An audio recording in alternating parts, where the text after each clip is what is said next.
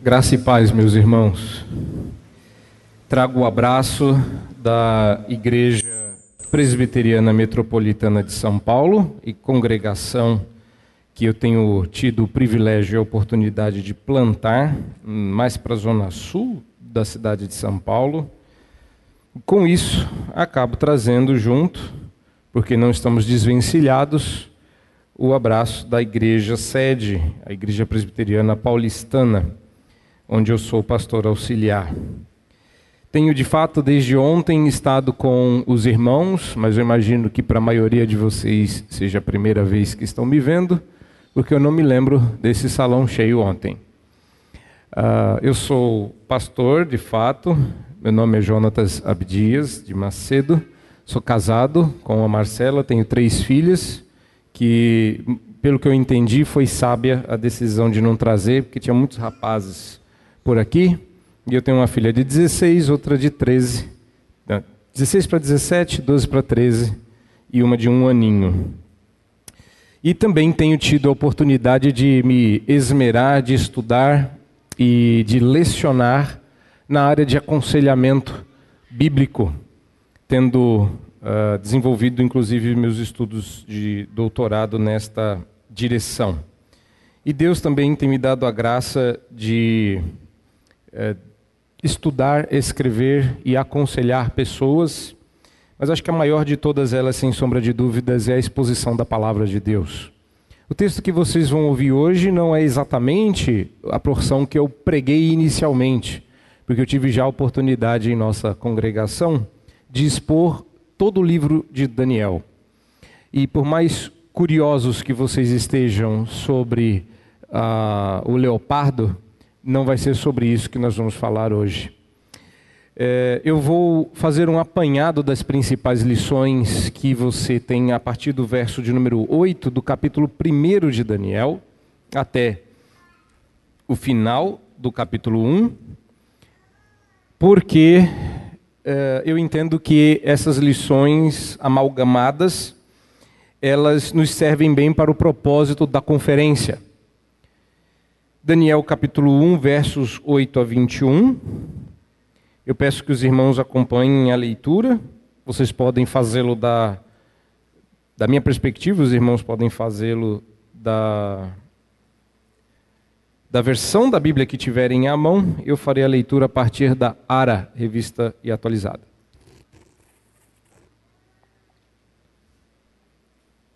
Acompanhe, por gentileza, a palavra do Senhor que diz assim: resolveu Daniel firmemente não, se, não contaminar-se com as finas iguarias do rei, nem com o vinho que ele bebia.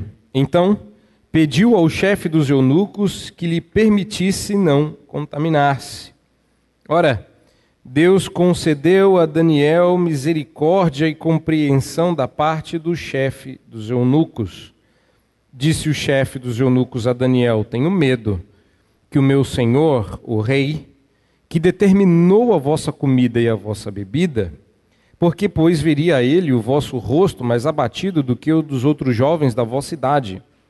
Assim poríeis em perigo a minha cabeça para com o rei.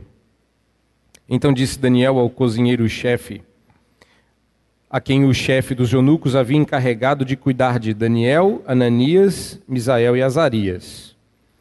Experimenta, peço-te, os teus servos dez dias, e, se nos deem, e que se nos deem legumes a comer e água a beber.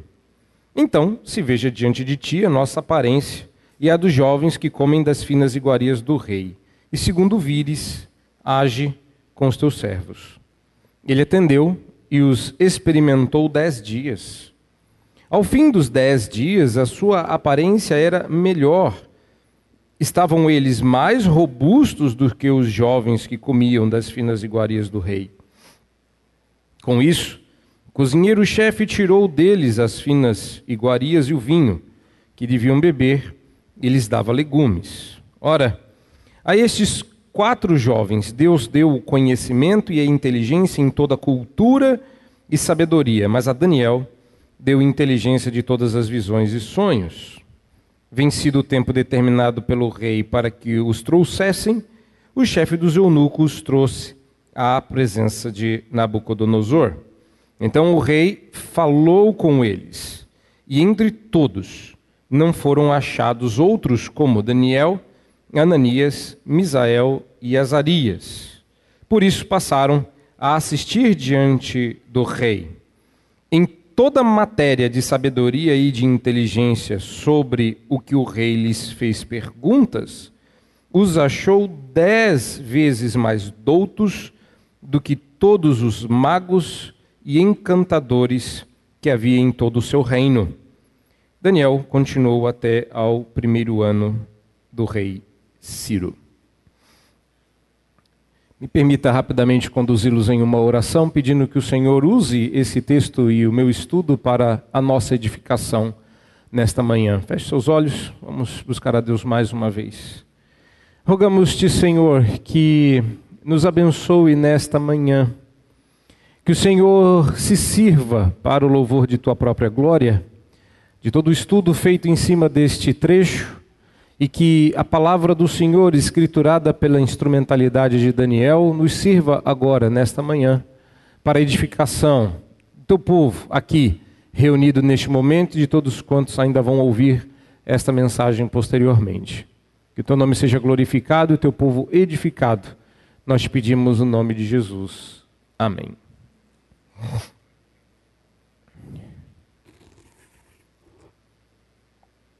No caminho para cá, eu estava contando para o irmão e presbítero Márcio, que eu não sei se está nativo, acho que ele está em disponibilidade. Cadê você? Disponibilidade. Estava contando para eles como eu sou uma pessoa muito pronta para fazer dieta. Quando eu determino firmemente fazer uma dieta, dali um ano, um ano e meio eu começo. Eu, eu não sei como é que é com vocês, mas eu sou assim. Entendeu? É, eu sei que é muito difícil fazer dieta. Principalmente se a sua dieta for uma dieta à base daquilo que você leu aqui: legumes e água. Não tem coisa mais deliciosa do que um bom chuchu e um copo d'água gelada. Quando eu estava para me casar, eu, eu estava um pouquinho acima do peso. E ninguém quer casar é, nessa condição que você vai mostrar as suas vergonhas e quer fazer sem passar vergonha. Aí eu enxuguei, comi legumes e águas, água e fiquei fininho, casei bem, propaganda enganosa. Anos depois, ela descobriu a verdade.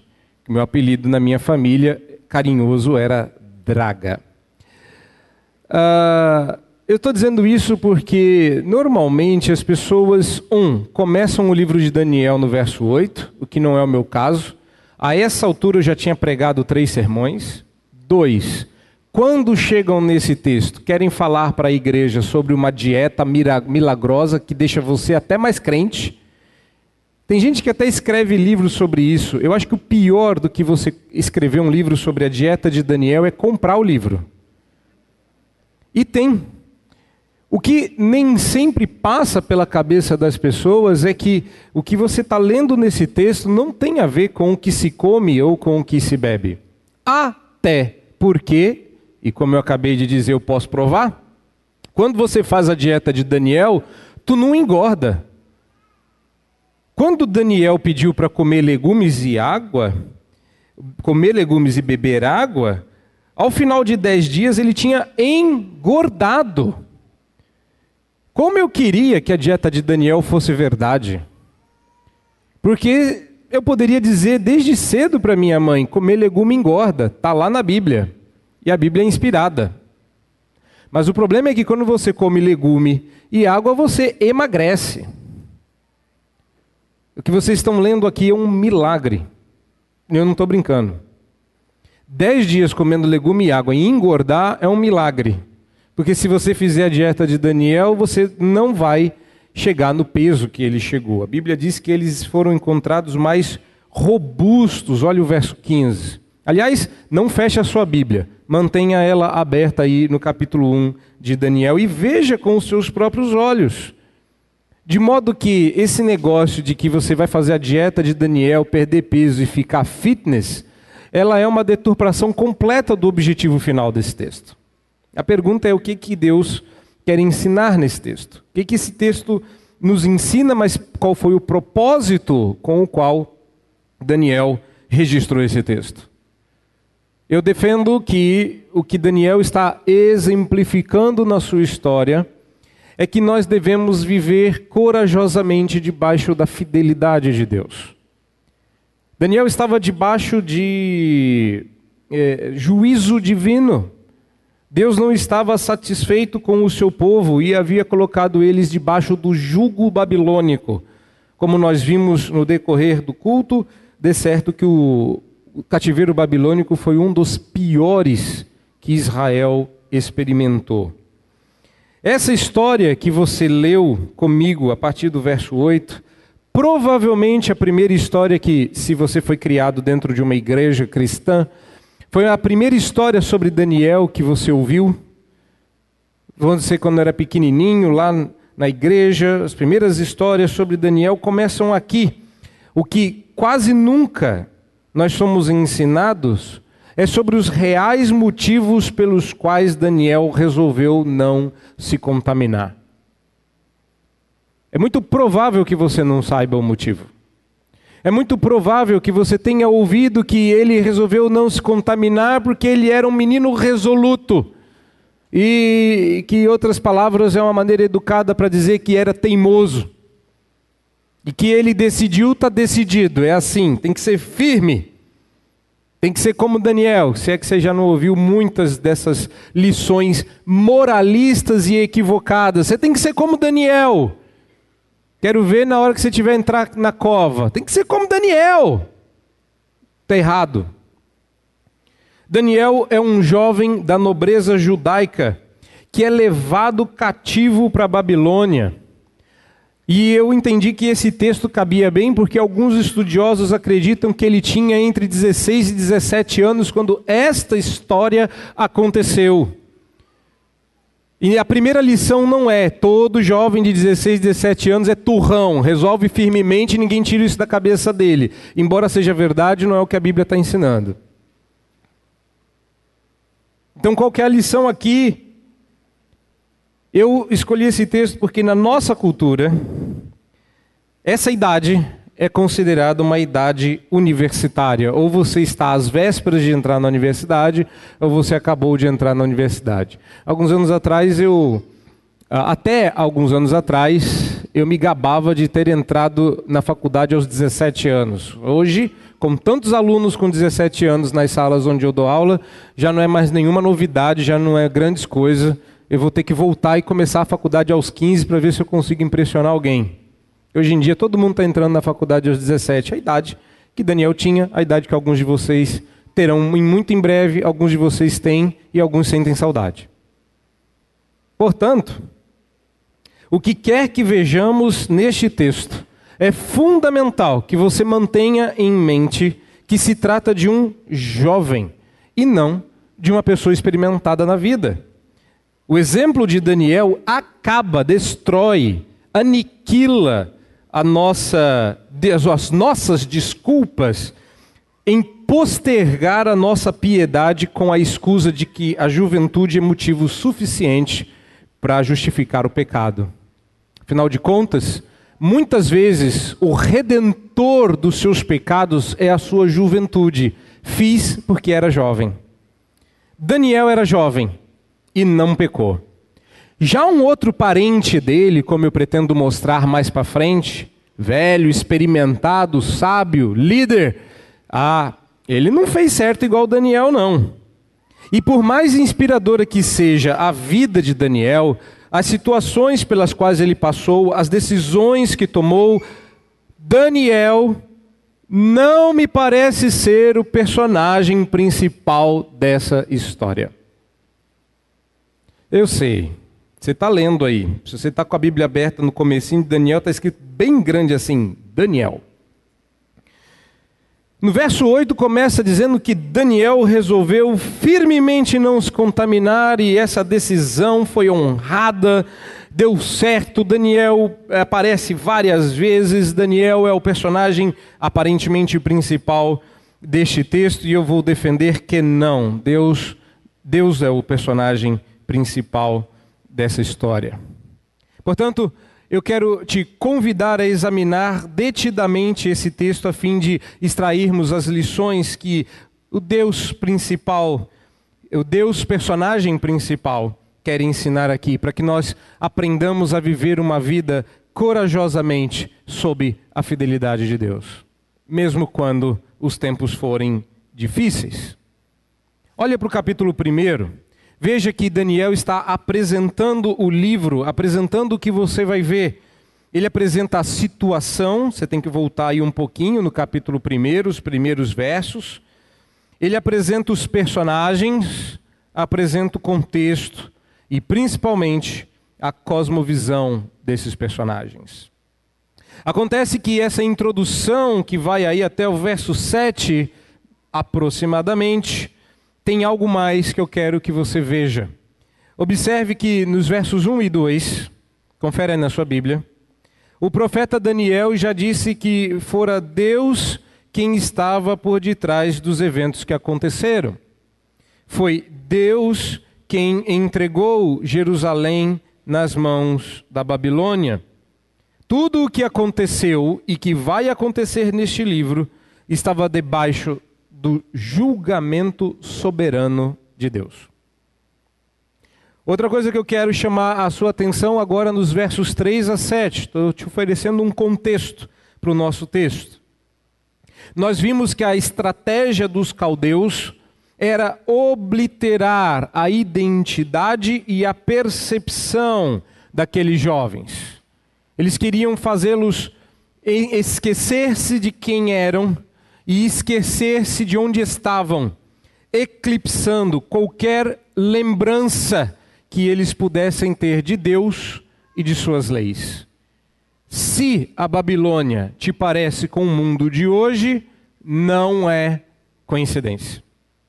E é nesse contexto, pouco amistoso, para não dizer totalmente inimigo, é nesse contexto não favorável, não ideal, difícil e desafiador, que Daniel vai resolver firmemente não se contaminar com as finas iguarias do rei. A gente precisa prestar atenção em alguns detalhes. A partir de agora, então, deixe-me fazer um rápido resumo do que aconteceu para relembrar o que lemos, para então apresentar para vocês o que eu entendo serem as lições.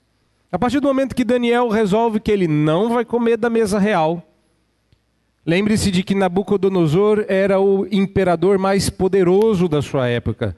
Comer da sua mesa não significava que eles sentavam literalmente à mesa, muito provavelmente. Nabucodonosor tinha uma mesa enorme, quilométrica, para não.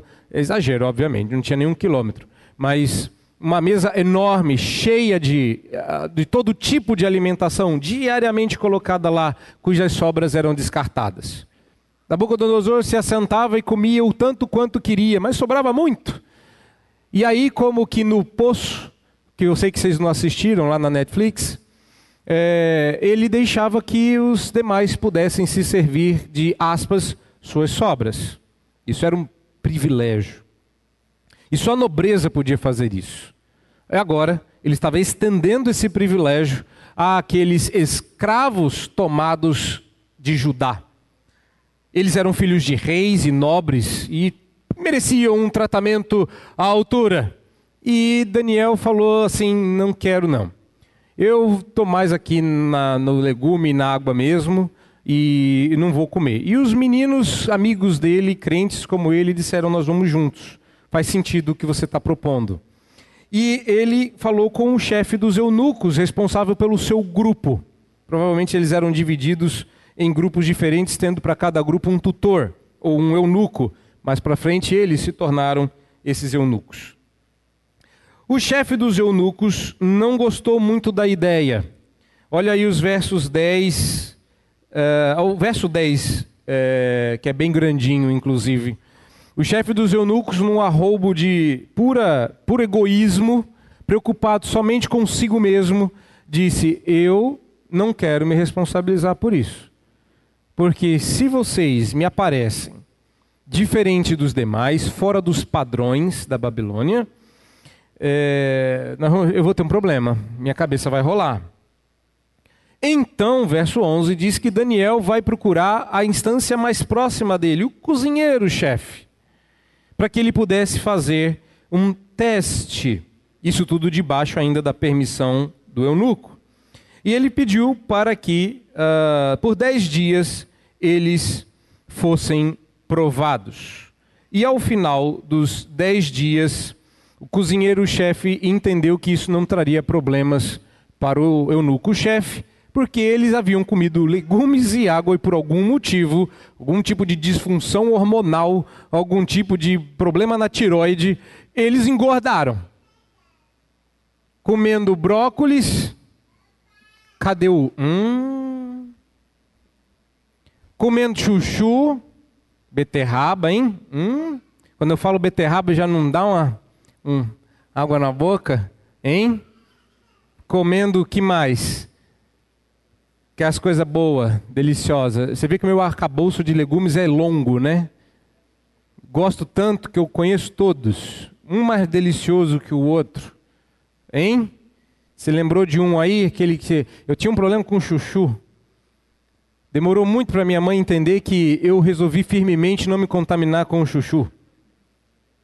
Até tem um episódio pecaminoso da minha parte que eu, quando tinha a idade dos que estavam aqui mais novinhos ontem, ela queria muito que nós comêssemos chuchu e ela percebeu que se fritasse, que ideia, que se fritasse talvez fosse dar certo. Ela fez um tal de chuchu à milanesa, tinha cara de bife, mas era enganação, era um lobo disfarçado.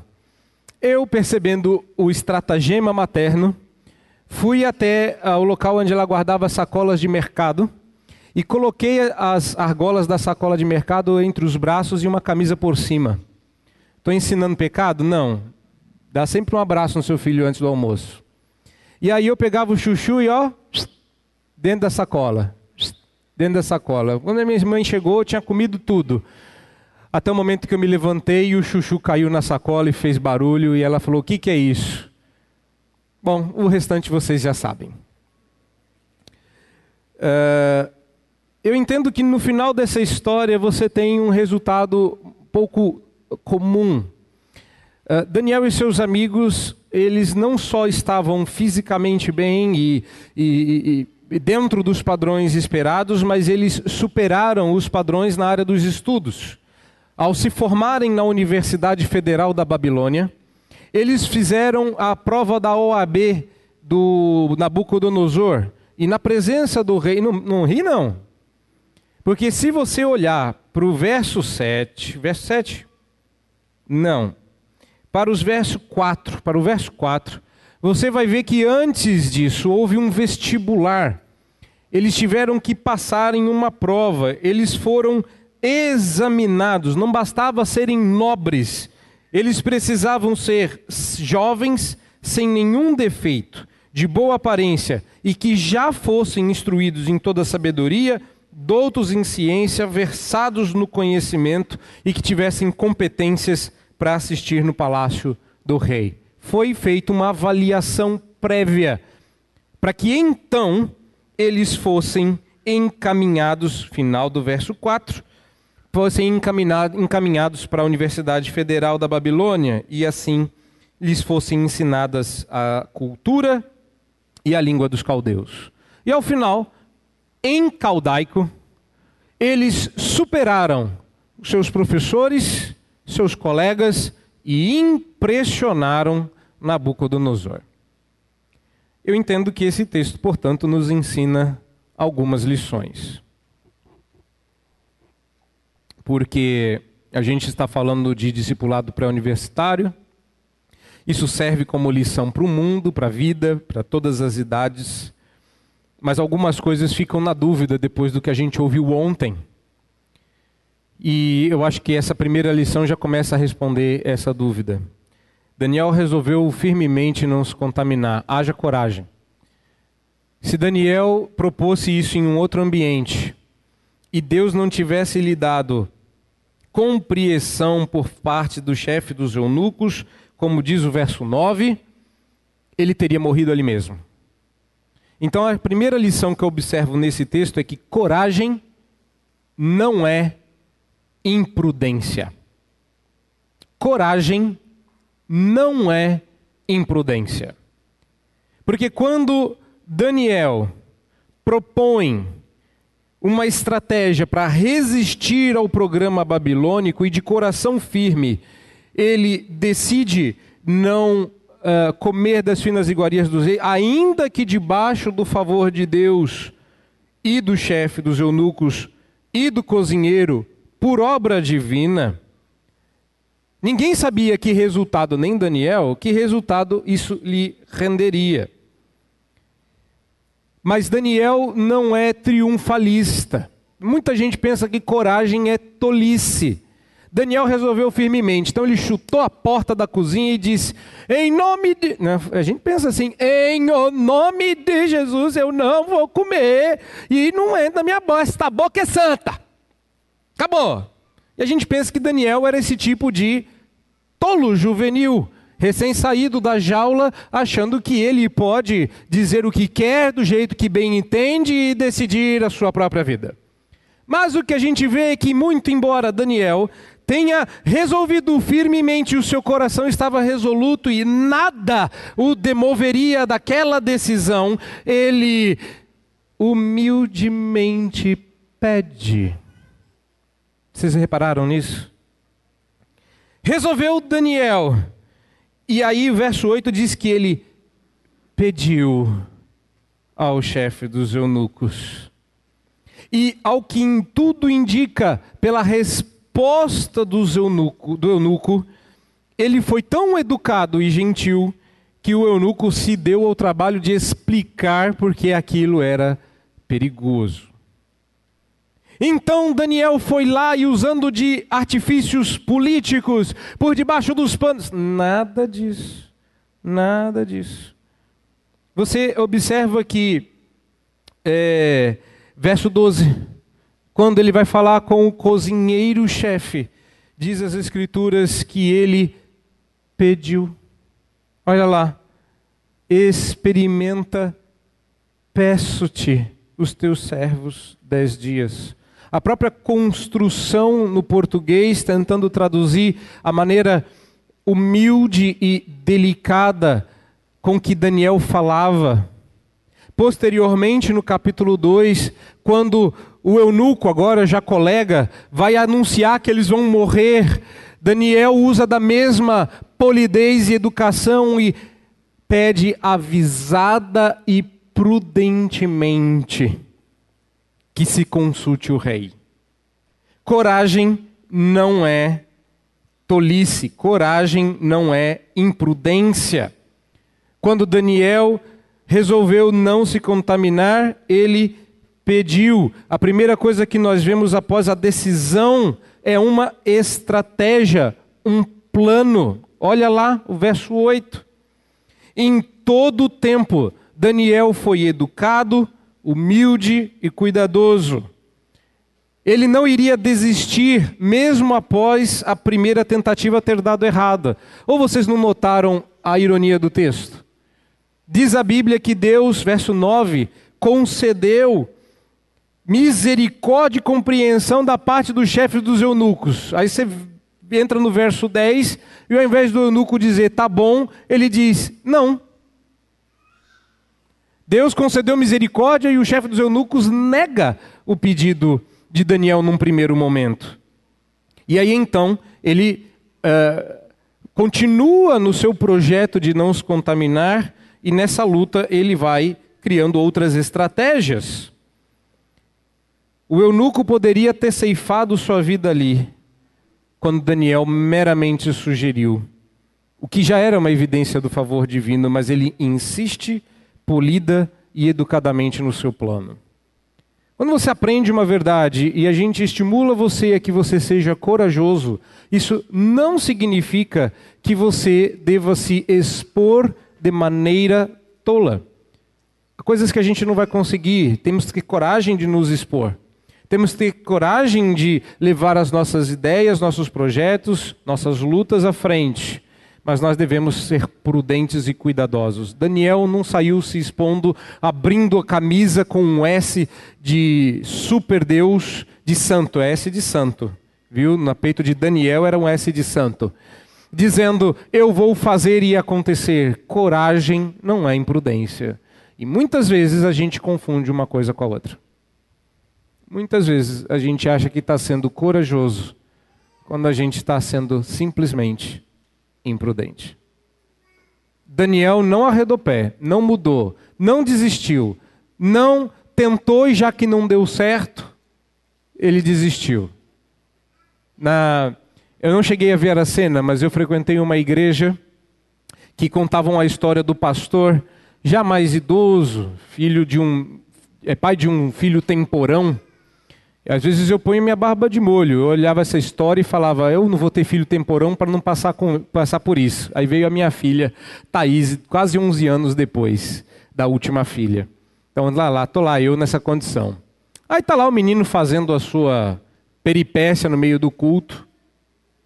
E aí o pastor vai chamar a atenção da criança. Essa é uma história que ficou famosa porque foi pública, né? Ele chamou a atenção dela e falou: Fulano, pare com isso. E aí ele virou para o pai e falou assim: Não! E aí o pai virou para a criança e falou: Então, tá bom. Tem muita gente que é soberano assim, igual esse pai. Tá vendo a criança fazer algo errado e diz: Então, tá bom. Não, Daniel não é desse tipo. Posso não me contaminar? Não. Então, tá bom. Eu tentei. Falhou. Não, é, eu não posso dessa forma, vamos tentar outra, vamos tentar outra. Eu não vou me contaminar. Eu não vou me contaminar. É claro que ele não ficou com a boca cerrada e não quis comer, mas ele achou um jeito e Deus abençoou, porque Deus abençoa a coragem prudente. Deus abre espaço para a coragem prudente. No Mackenzie, certa feita, eu trouxe um professor meu para falar sobre uh, psicologia, mas era para falar não tão bem assim da psicologia. O professor era o George Scipione, que tinha abandonado a psicologia para se tornar um conselheiro bíblico. E eu ofereci oportunidade para quem quisesse ouvir, e eles uh, decidiram que quem ia ouvir era a faculdade de psicologia. Meu trabalho era traduzi-lo. E eu deixei ele à vontade. E ele começou a falar. E eu comecei a traduzir, e a cada frase que eu traduzia, eu pensava, tô lascado. Eu, eu vou terminar essa tradução, vou descer e, alguém vai estar na ponta com a minha carta de demissão dizendo passe no RH. Foi feia a coisa. Ele falou tudo o que quis, tudo que perguntaram e acabou com as perspectivas seculares ligadas à psicologia. Foi um show para nós de beleza, para eles de horror. Quando a gente nada aconteceu, terminou, todo mundo foi embora, fui almoçar, deixei o Cipione no quarto dele, falei para minha esposa: amanhã é meu último dia no Mackenzie. Falei, por quê? Porque eu tenho certeza que amanhã vão me chamar para me demitir depois do que eu fiz. Cipione foi embora. No dia seguinte estava eu na minha sala, o telefone tocou. Reverendo Jonatas, compareça à chancelaria. Eu falei, é agora. Fui lá eu comparecer diante do rei. E ele disse que os professores mandaram e-mails para o meu chefe, elogiando a programação. Eu não entendi nada. Eu continuo lá até hoje, olha só. Uh, de alguma forma, Deus abençoa a coragem prudente. De alguma forma, Deus abençoa quando você é firme, mas não é tolo. Porque coragem não é sinônimo de imprudência. A segunda coisa que eu vejo aqui, nesse texto, é que conhecimento não contamina. Fé deslocada, sim. Coração no lugar errado, sim. Mas conhecimento não. Porque Daniel, reparem no texto, não se furtou a conhecer tudo aquilo que lhe fora imposto. Nós vamos te ensinar uma outra língua. Tudo bem. Nós vamos te ensinar uma outra cultura. Tudo bem. Nós vamos mudar o seu nome. Tudo bem. Nós vamos te encher de comida boa e de. Tudo ruim antes, né? De comida boa, vai ter bebida à vontade. Aí ele diz: aí não, aí, aí já é demais. Aí me tratar bem eu não quero. Não parece isso? Pera lá. Imagine vocês sendo invadidos por um país vizinho e não me, de, não me digam que vocês não sabem que isso possa acontecer no nosso tempo. E dizendo: a partir de amanhã, nós dominamos o seu país. E a partir de amanhã, vocês vão ter que falar outra língua, não é mais português. E agora? E agora que vocês vão ter que aprender? É isso. Tá bom? E agora? Vocês vão ter outra cultura. Não pode mandar com essas roupas, não pode mais fazer certas coisas, é outra cultura. Tá bom? Ah, e o nome? Não consigo falar esses nomes difíceis de vocês aí. Vai mudar o nome. Imagina, eu morei fora, na África do Sul, as pessoas não falavam certo o meu nome. Eu sei que é difícil falar certo meu nome até no Brasil. Toda vez que eu falo que eu me chamo Jonatas, alguém me oferece um H. Eu não preciso de H, meu nome não tem H. Vai um H? Não. Obrigado. Não quer um H depois, antes? Sempre me oferece, não tem H. Então nem no Brasil falam certo, mas lá eles não pronunciavam certo. Eu, eu, durante três anos, fui chamado de um outro nome, parecido com Jonatas, mas diferentes. Ionatá. Era o máximo que eles conseguiam fazer. Aí eles mudam a nossa alimentação.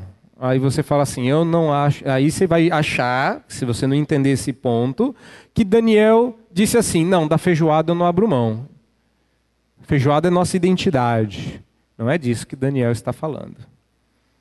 Ele não viu problemas em nada disso. Cultura, língua, mudança de nome. Ele não viu problemas em servir na corte do rei, mas ele viu grandes problemas em depender da mesa real para sua subsistência. Por quê? Porque Daniel sabia que não poderia se contaminar das finas iguarias do rei, e eu vou te dar algumas razões para isso. Daniel sabia muita coisa já naquela idade tão tenra.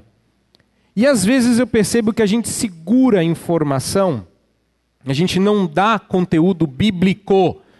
E eu não estou brincando que eu já ouvi isso literalmente. É muita Bíblia, muito conteúdo. Eles são muito jovens para lidar com essa quantidade de teologia ou de conteúdo bíblico. Já ouvi isso em igreja, que se diz cristã. Não, não, é, não se tratava disso. Daniel tinha muito conteúdo e a razão pela qual ele decidiu não se contaminar é porque ele sabia de algumas coisas que talvez nós não saibamos.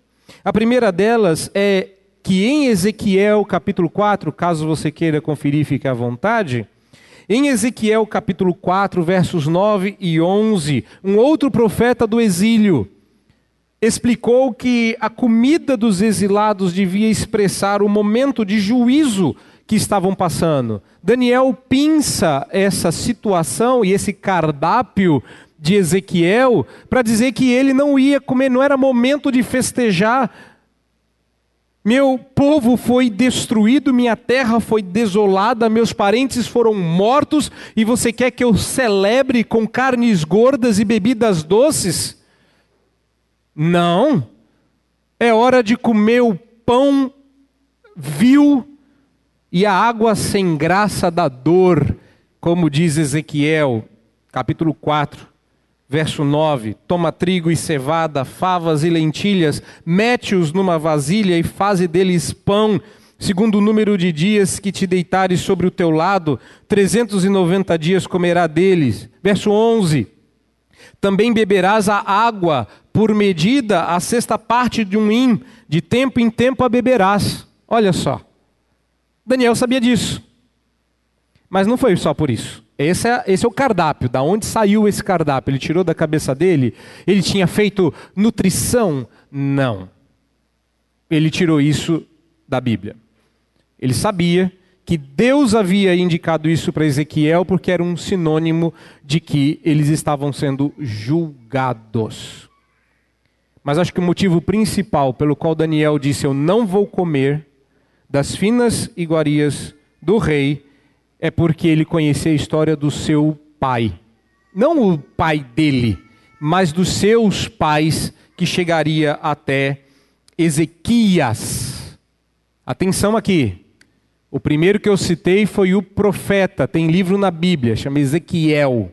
O segundo que eu estou citando é um rei, não tem livro dele na Bíblia, é Ezequias. A história dele está no segundo livro dos Reis, capítulo 20, versos 12 a 19. Me permitam a leitura para vocês reconhecerem os ancestrais. O ancestral de Daniel e o ancestral de Nabucodonosor já haviam se encontrado, porque naquele tempo Merodach Baladã, filho de Baladã, rei da Babilônia, enviou cartas a, e um presente a Ezequias porque soube que estivera doente. Diplomacia internacional. Ezequias se agradou dos mensageiros e lhe mostrou toda a casa do seu tesouro: a prata, o ouro, as especiarias, os óleos finos, o seu arsenal e tudo quanto se achava nos seus tesouros. Nenhuma coisa houve em toda a sua casa, nem em todo o seu domínio, que Ezequias não lhes mostrasse. Então, Isaías, o profeta, veio ao rei e disse: Que foi que aqueles homens disseram e de onde vieram a ti? Respondeu Ezequias: De uma terra longínqua, você não conhece, não. Vendo de uns trem lá da Babilônia. Perguntou Isaías: O que, que eles viram aqui na tua casa? Respondeu Ezequias: Viram tudo quanto há na minha casa, nenhuma coisa há nos meus tesouros que eu não lhes mostrasse. Então Isaías disse a Ezequias: Ouve a palavra do Senhor. Eis que virão dias em que tudo quanto houver em tua casa, com o que entesouraram teus pais até o dia de hoje, será levado para a Babilônia. Não ficará coisa alguma, disse o Senhor.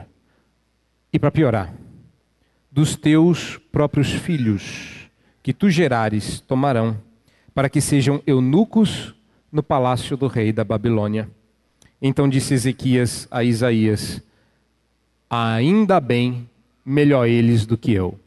Boa é a palavra do Senhor que disseste, pois pensava haverá paz e segurança em meus dias. Ezequias se tornou um homem desprezível. Um homem bom, Deus havia abençoado ele.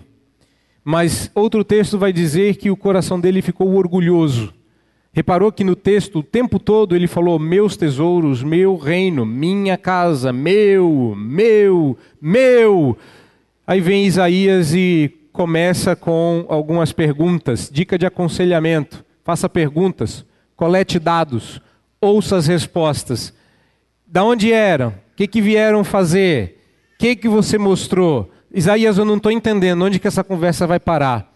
Deus mandou dizer que só o que você mostrou vai ser levado. Você mostrou tudo, vai tudo embora. E os seus filhos vão pagar. E você é tão egoísta que você nem está percebendo o que está acontecendo.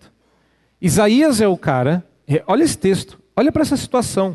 Isaías acabou de dizer para o rei Ezequias que tudo ia ser levado para a Babilônia e que seus próprios filhos seriam feitos eunucos, a sua descendência terminaria. E ele não ligou a mínima, porque esse é o profeta que abre o livro dizendo: a Israel é deixada como choça na vinha, como palhoça no pepinal, os estranhos entram e comem a comida do seu prato e vocês não reagem. Esse é o profeta. Agora acredite, Daniel conhecia isso. Daniel não queria encher seus olhos com as belezas do maravilhoso mundo novo da Babilônia em que ele estava. Daniel não queria se perder nas ruas bem construídas da Babilônia, nem se encantar com os brilhos das joias babilônicas aqui representadas pela mesa do rei. Tudo isso foi o que Ezequias fez. Ele aceitou os presentes do mundo. Ele se encantou com a diplomacia babilônica, ele se vendeu. E Daniel disse: Eu estou aqui por causa de meu pai, eu estou aqui por causa de Ezequias. Se eu cometer o mesmo erro do que ele, eu vou perdurar esse processo de julgamento. Eu tenho que fazer diferente, eu tenho que quebrar essa corrente do mal. Mas muito pior do que isso, Nabucodonosor sabia que se eles aceitassem seu favor, se eles comessem na mão do rei, eles aprenderiam pela experiência que toda dádiva e todo dom perfeito vem das mãos do rei da Babilônia. Vocês estão achando ruim que perder um monte de terra e pó e um lugar sem graça e sem cor como Jerusalém? Olha o que eu lhes dei. Encham os olhos com os meus jardins suspensos. Encham a pança com a comida mais maravilhosa que vocês já comeram na vida. Eu lhes dei algo muito melhor do que o que vocês tinham. Mas Daniel sabia que se ele comesse, ele estaria dizendo: Eu dependo do rei. Então ele disse: Só tem uma forma de eu depender de Deus: é tirando da terra o que ele faz nascer e bebendo água, porque isso ninguém reproduz. Isso ninguém reproduz. Eu tenho certeza que se eu comer aquele trem sem graça, tá, pode botar um orégano, mas não vai ajudar.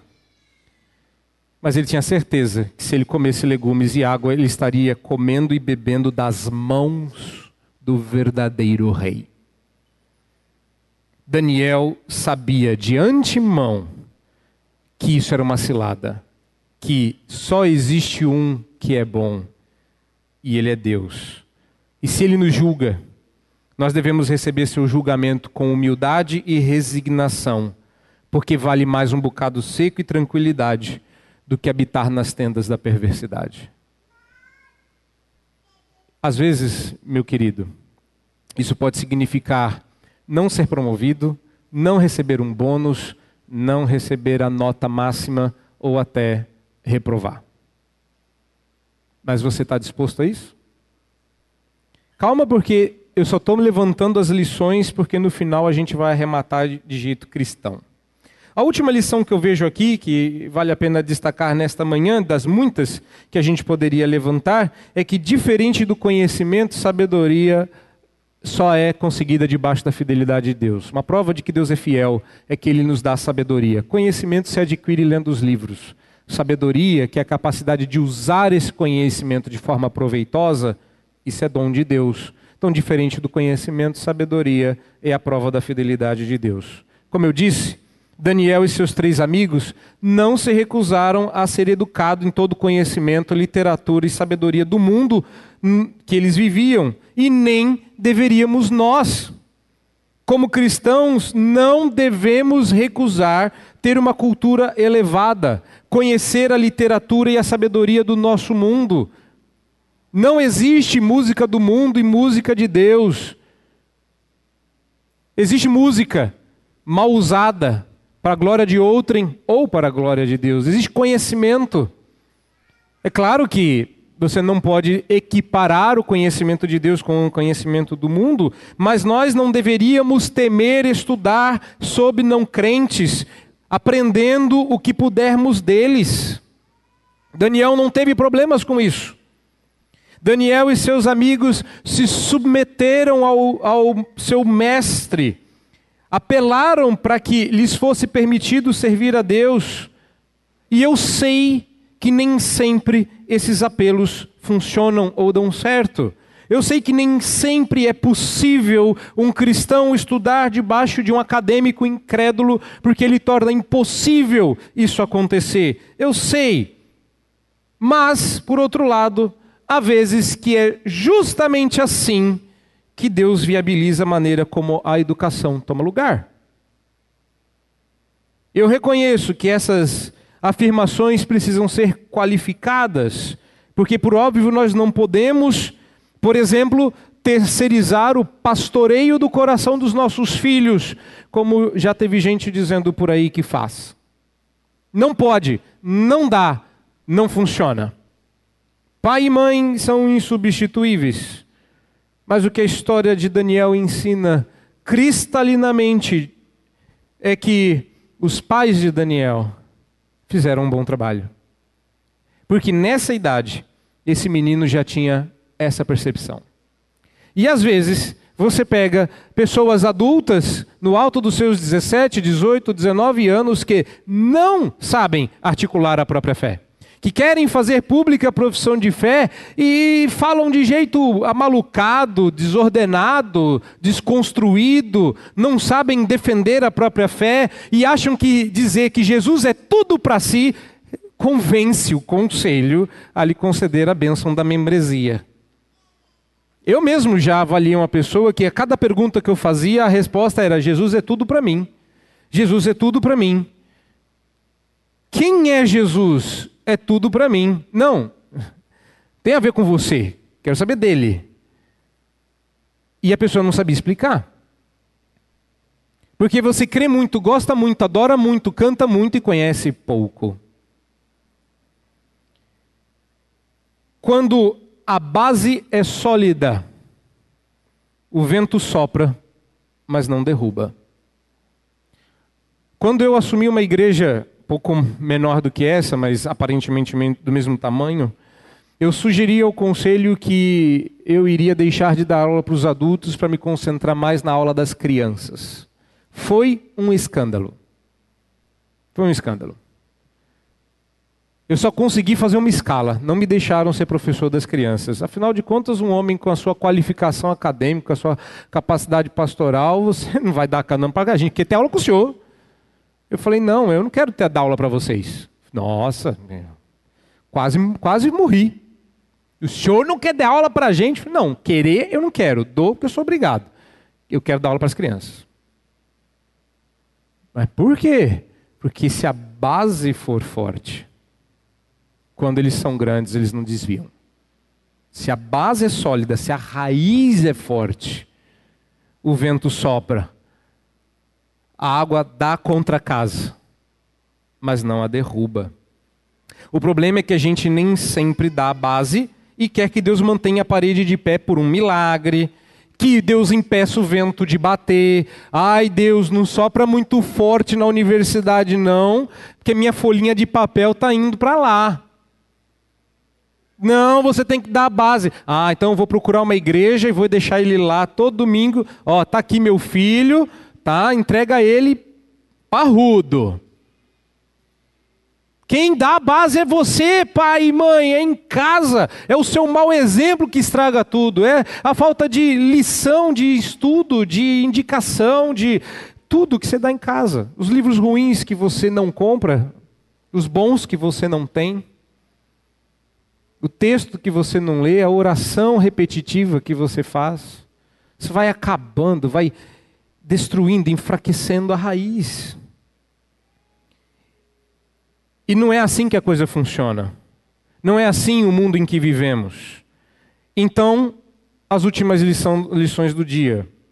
Podemos reconhecer todo conhecimento e sabedoria que o mundo possa nos dar como uma bênção.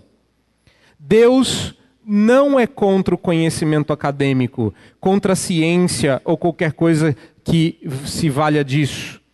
Daniel não foi diferente de Moisés, que foi educado na corte de Faraó.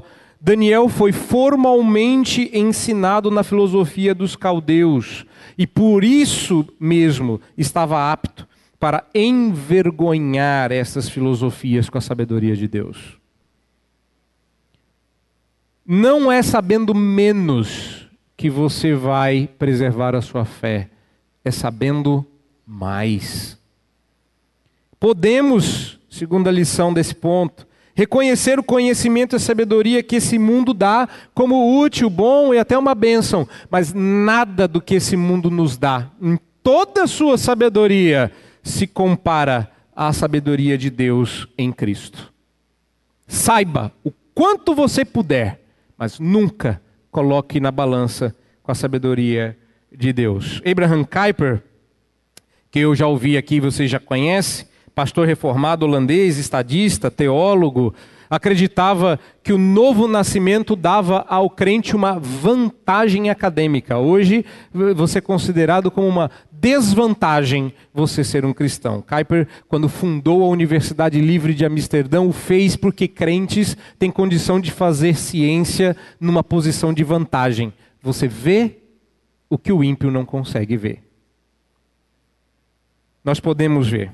Deus nos deu e é uma bênção. Mas por conta do paganismo ao nosso redor, que não era diferente da época de Daniel, nós ficamos temerosos e perdemos as oportunidades que Deus nos dá. Olhe para Daniel e se inspire. Eles nunca negociaram os princípios de fé, nunca se contaminaram, nem filosófica, nem pisticamente, ou seja, sua fé não sofreu abalo. E não foi o isolamento que os preservou. Não é criando um subgrupo de gente esquisita e exótica, se isolando mental ou socialmente. Não.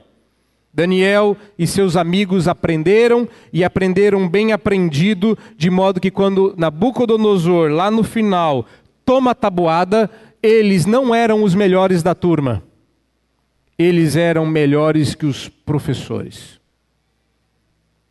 Então, para o pessoal, eu sempre faço essa aplicação, é um pouco dura, mas o pessoal que está entrando na universidade, que está na dúvida, do quanto eu preciso estudar para não perder a minha fé. Já chia, já reclama quando eu digo, você cristão tem que estudar o dobro. Porque você tem que estudar tudo o que eles te ensinam e estudar tudo o equivalente da perspectiva cristã. Mas a verdade é que o parâmetro está na Bíblia. O quanto vocês têm que ser melhores do que qualquer ímpio? E a resposta é dez vezes mais. Porque se você for igual, eles vão pender para o ímpio. Se for o dobro, você é só pedante. Mas se a sua competência for inequívoca, então eles serão obrigados a reconhecer. E Pedro diz que se não reconhecerem, um dia, olhando as nossas boas obras, reconhecerão que Deus estava conosco. É duro, eu sei. Porque a gente às vezes não, conhece, não consegue ser a mesma coisa. A gente é criado numa cultura, ou seja, você já está assimilando a cultura babilônica, quando você reconhece que 7 é 10. Quem é que já não pecou esse pecado?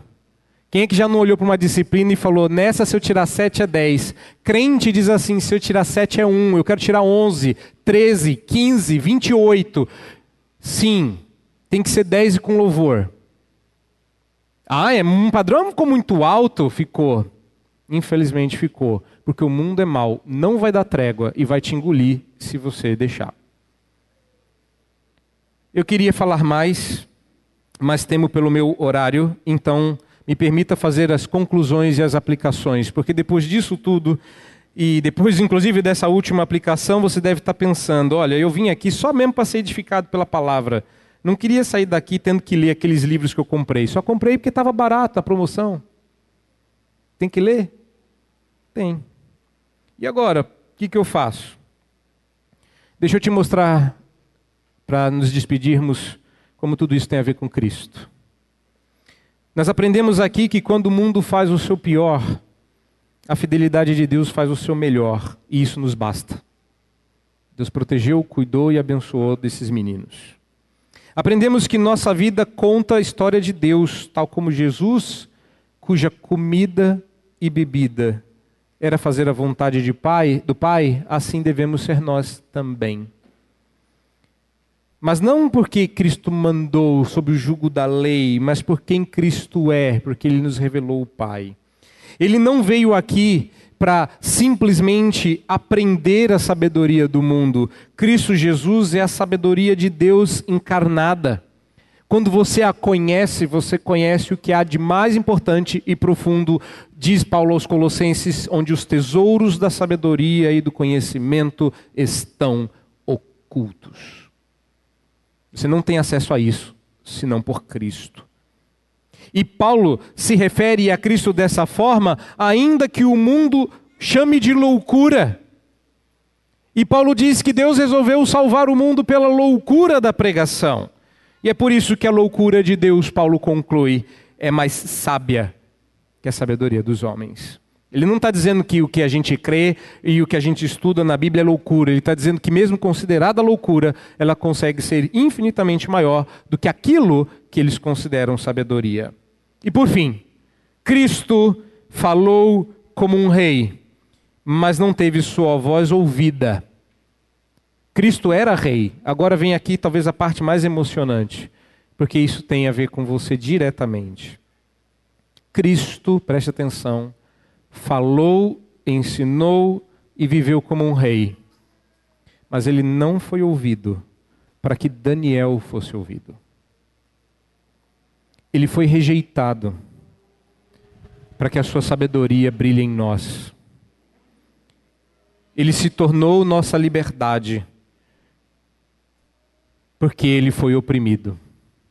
A razão pela qual nós vivemos é porque antes ele morreu e ressuscitou. Ele foi ignorado para que você não seja. Porque ele é quem merece ser ouvido. E agora, ele quer ser ouvido pela voz de cada um de nós. Não, esse sermão não termina dizendo seja como Daniel. Não. Esse, esse sermão termina dizendo adore e viva debaixo do mesmo Deus de Daniel. Quem sabe você nunca vai viver as aventuras de Daniel. Depois de estudar o livro todo, no começo, quando eu comecei a expor, eu falei: não vejo a hora, queria tanto ser igual Daniel. Agora que eu terminei já o livro, eu falo assim: Deus me livra de ser como Daniel. Estou dispensando a cova, não quero, estou bem, mas eu não sei se Deus vai nos livrar. Então, na dúvida, esteja preparado. Porque não é sendo como Daniel, você não dá conta, nem eu dou, ninguém dá. Daniel era um tipo de Cristo. Mas você dá conta de viver corajosamente debaixo de um Deus fiel. Que Deus assim nos abençoe em Cristo. Amém.